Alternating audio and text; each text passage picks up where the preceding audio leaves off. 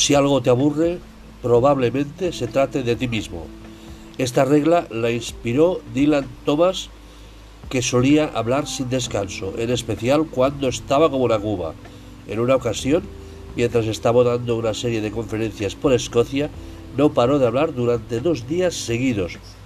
Finalmente se detuvo, miró alrededor y dijo, alguien me está aburriendo, creo que soy yo mismo.